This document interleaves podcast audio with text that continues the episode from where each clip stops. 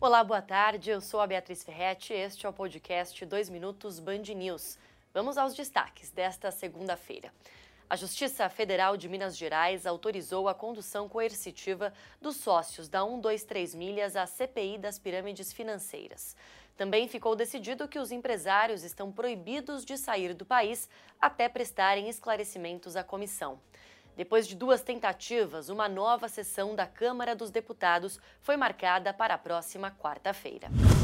E o ator Kaique Brito segue internado na UTI do Hospital Copa Dor, em Copacabana, depois de ter sofrido um atropelamento na madrugada de sábado. Um exame vai ser feito para determinar a velocidade do veículo no momento do atropelamento. E a Polícia Civil vai ouvir os proprietários da metalúrgica que explodiu em Cabreúva.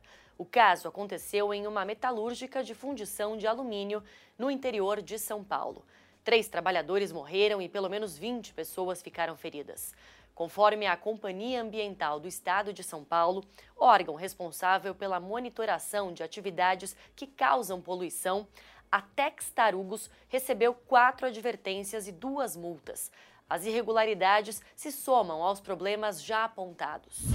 Agora, no cenário internacional, 72 mil pessoas continuam presas pelo terceiro dia seguido no deserto de Nevada, nos Estados Unidos.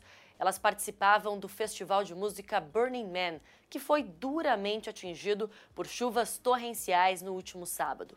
A lama chegou à altura dos tornozelos e as estradas no entorno foram fechadas. Pelo menos uma pessoa morreu. Os visitantes foram orientados a economizar comida, água e combustível depois que o dilúvio tomou conta do local.